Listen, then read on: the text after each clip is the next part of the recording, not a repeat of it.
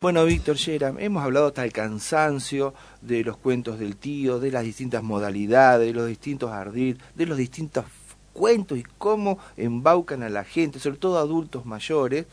Y eh, ha habido hasta eh, buenas campañas de prevención por parte de la policía, del gobierno, distintas organizaciones, pero no alcanza porque todos los días aparecen las noticias. Entonces, esta, esta nota que vamos a hacer ahora con el flamante el nuevo jefe de la departamental de Villaguay, que asumió ayer justamente, o en las últimas horas, el comisario Miguel Retamar, que hasta hace pocas horas atrás era subjefe de la policía de Paraná, es para hablar de un caso que ocurrió ayer, donde a una adulta mayor, a una señora de unos ochenta y pico de años, con un cuento del tío, eh, y ya vamos a ver la modalidad, le sacaron a cerca de 130 mil dólares.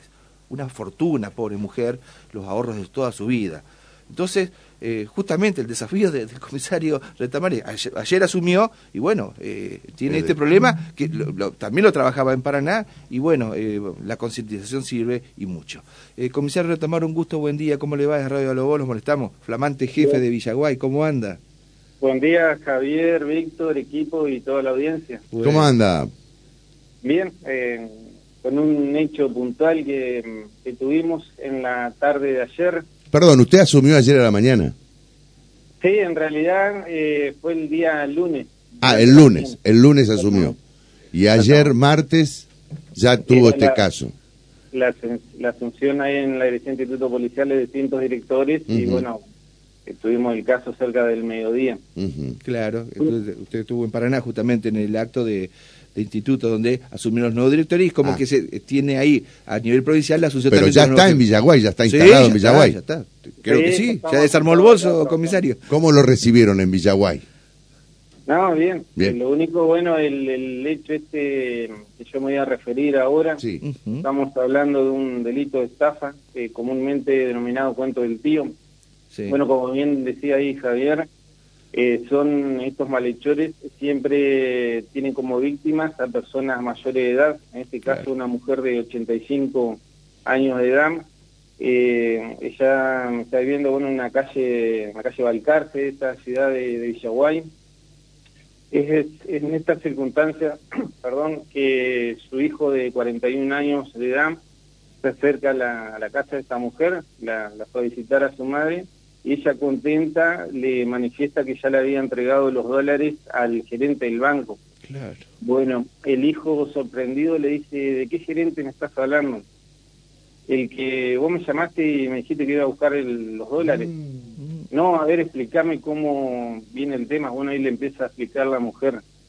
Básicamente lo, lo que sucedió fue que mm, esta persona se hizo pasar por el hijo le manifestó de que iba a ir un gerente del banco, el cual, al cual tenía que entregarle los dólares que, ella tenía, que para mayor seguridad de ella le iba a dar un, código de cuatro números, entonces cuando se hiciera presente esta persona, le, le requiriera este código, entonces sí, ahí sí le, le podía hacer entrega de ese dinero. Bueno, este joven, estamos hablando de una persona de entre 25 y 30 años, eh, llegó a la casa, tocó el timbre, eh, la mujer lo atendió, le dijo, bueno, que era el gerente del banco, venía a retirar los dólares que su hijo lo había mandado y demás. Esta mujer le requiere el código que yo le había dicho de cuatro números, eh, él se la da, obviamente, entonces la mujer confiada le entrega la totalidad del dinero. Bueno, después de ahí se da la fuga y esa fue básicamente la circunstancia que, que, suscitaron ¿no? Este, en, este, hecho. Claro, y ahí bueno, con la denuncia comenzaron a investigar y eh, posiblemente puedan llegar a dar con los autores, hay, hay buenos datos en la, en la pesquisa. Tenemos eh, bastante datos recabados en ese sentido. y nosotros, eh, por una razón de, no alertarnos a esta gente, no le vamos a dar mayores informaciones, pero sí tenemos bastante avanzada la, investigación. Bueno, usted estaba de subjefe en Paraná cuando se produjo un hecho eh, impactante, donde robaron como 10 millones de pesos y dólares a una señora de Crespo y una señora de calle Buenos Aires de Paraná, y con la investigación que hicieron ustedes, con la gente de delitos económicos y la justicia y el, aporte de la Dirección de Prevención y Seguridad Vial, lograron ubicar a los dos eh, acusados eh, de una comunidad gitana en Misiones. Están detenidos eh, y judicializados y encontraron gran parte de lo robado. Sí, exactamente, en base a lo, que son las cámaras, nosotros tenemos una dirección de inteligencia criminal también, los cuales eh, ellos observan detalladamente algunas eh, cuestiones de, las filmaciones que por ahí uno no, no la puede ver a simple vista, entonces con todos esos datos sí se logran a estos eh, objetivos, ¿no? De tratar de esclarecer todo hecho como como ha sucedido con esto que puntualmente usted está manifestando. Así que en ese mismo sentido nosotros estamos trabajando con, ya sea con inteligencia criminal por algunas cámaras que le hemos mandado, como así también con prevención vial en todas las rutas ¿no? que, que, cruzan acá la ciudad de, de Villaboy. Claro. Eh, el dinero lo tenía eh, íntegramente en la, en la casa, entonces estos 130 eh, mil dólares. Sí, ¿de eh, cuánto dinero estamos hablando? con precisión, digamos, o, aproximado, ¿no? 130 mil dólares, la verdad que no, no, no hice cuentas. Lo que sí le puedo decir es que ese dinero estaba en, una caja de, de, zapatos, lo tenía guardado esta mujer.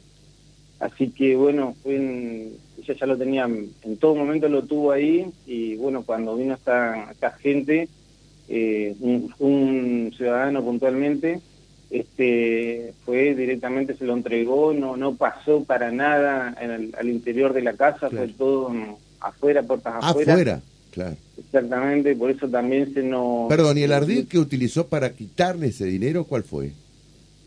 El arreglo fue justamente ese, de llamar a hacerse pasar por el hijo. No, está bien, este, eso está claro, pero ¿para qué lo iba a utilizar? O sea, ¿cuál fue el engaño? Ah, porque, le iba a, porque le iba a cambiar por dólares de color azul. ¿no? Salió de circulación los billetes. Ah, le dijo que salió de circulación y entonces le iban a cambiar los dólares. Los dólares por otros dólares de color azul. Más ah, nuevos. no, claro. bueno, pero pobre señor. Bueno, pero, pero claro, lo que, lo que acá hay que recalcar, es sobre todo a las personas, a los adultos mayores, es que cuando pasa este tipo de situaciones, consulte con, con algún familiar o, alguna persona que sea llegada directa, ¿no? Nosotros por ahí, amén de, de esa cuestión, eh, por ahí lo que ponemos en hincapié también es en los hijos de esa persona, de, todas las adultas mayores, ¿no? Sí, sí. Por ahí que los hijos sean los que concienticen a, la madre totalmente. o padre, en, en el caso, de, que tengan cuidado en estas circunstancias. Eh, más que nada se apunta a, esa cuestión, porque por ahí, como ya la gente ya es mayor, se eh, por ahí no escucha bien, se olvida y bueno... sí, también la investigación en torno a los allegados, porque alguien sabía, alguien tenía el dato de que esta persona tenía 130 mil dólares en la caja de un zapato.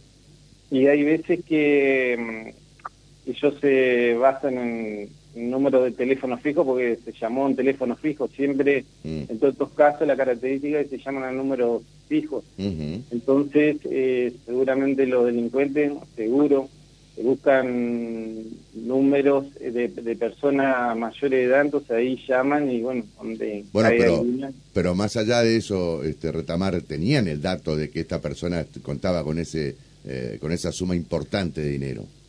¿O usted cree que fue al voleo? no, no, no se descarta ninguna hipótesis, obviamente se, se está trabajando en, en esto. Lo que sucede es que hay que tener en cuenta que al momento de, de realizar la, inteligencia de esta gente, comienza a hablar a la, a la persona, la damnificada, estamos, siempre que ten en cuenta que son gente de 85 años, 80, 85, le toca por ahí el corazón, y con, eh, son situaciones que le, empiezan a hablar, le empiezan a sacar datos, la, la convencen y por eso que nosotros por ahí también, obviamente no descartamos... Eh, algún entorno ni nada, pero también por ahí lo, lo que más apuntamos es a, lo, a los hijos que, le, le, hagan tener en cuenta de, todas las circunstancias que, le están sucediendo. Miguel, ¿usted qué piensa? Usted tiene muchos años en la policía. ¿Ha habido campañas pero, ah, permanentes este, en los medios de comunicación por parte de la justicia, del Estado? Eh, para que tratar de prevenir más lo que usted decía con Víctor de que internamente se tomen los recaudos pero cada vez eh, siguen habiendo este tipo de cuentos del tío. Eh, ¿qué, está pasando? ¿Es desatención? ¿Es el, exceso de confianza? ¿Como que han perdido efecto las campañas? no sé usted a qué adjudica que sigan existiendo todavía este tipo de, hechos delictivos en el cual se les sacan de las manos en pocos minutos los ahorros de toda la vida, por ejemplo, a esta mujer. Bueno, eh, nosotros, eh, obviamente, la policía provincia de Entre Ríos continuamente se realizan campañas, eh, semanalmente, siempre uno lo puede ver tanto en, en los medios televisivos como radiales. Nosotros puntualmente, la ciudad que a mí me ocupa, Villaguay, también eh, una vez al mes eh, aproximadamente siempre se largan este tipo de, campañas y, bueno, justamente ahí está el quid de la cuestión, es, eh, por eso soy reiterativo en, estas, en estas cuestiones, siempre buscan a estas personas mayores que son las que son las más vulnerables, ¿no? Nunca, si uno ve los, los datos estadísticos, nunca vamos a estar hablando de, de gente de edad media entre, vamos a suponer, 20 a 50 años, 60, siempre son gente mayor y la, las víctimas en estos casos. Está muy bien. Bueno, para ir finalizando, comisario... Perdón, ¿y el, llamado telefónico o, la conversación que se produjo con esta mujer, eh, ¿ya tienen el dato de dónde podría haber eh, provenido o, de dónde desde dónde se hacía? todo eso es eh, materia de investigación. Digo porque generalmente, voy a ser más preciso, eh, generalmente, no, está bien, retamar, generalmente este tipo de delitos se cometen desde algún teléfono eh, que, lo utilizan en alguna cárcel.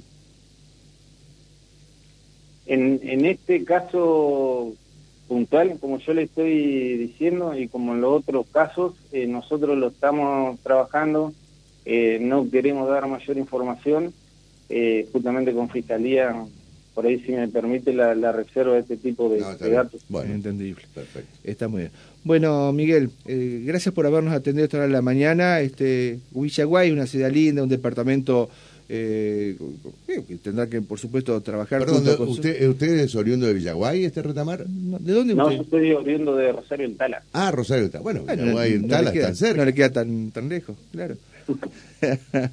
Pero bueno, eh, así que lo vamos a seguir molestando. Si usted. Este, espero que no. ¿Eh? Que no, sea, mucho. Acá tenemos la costumbre de llamarlos a 25 no sé en Villaguay cómo serán los colegas y a esta hora los llaman allá, no sé cómo es el movimiento periodístico en la ciudad. Bueno, ya vamos a consultar. ¿eh?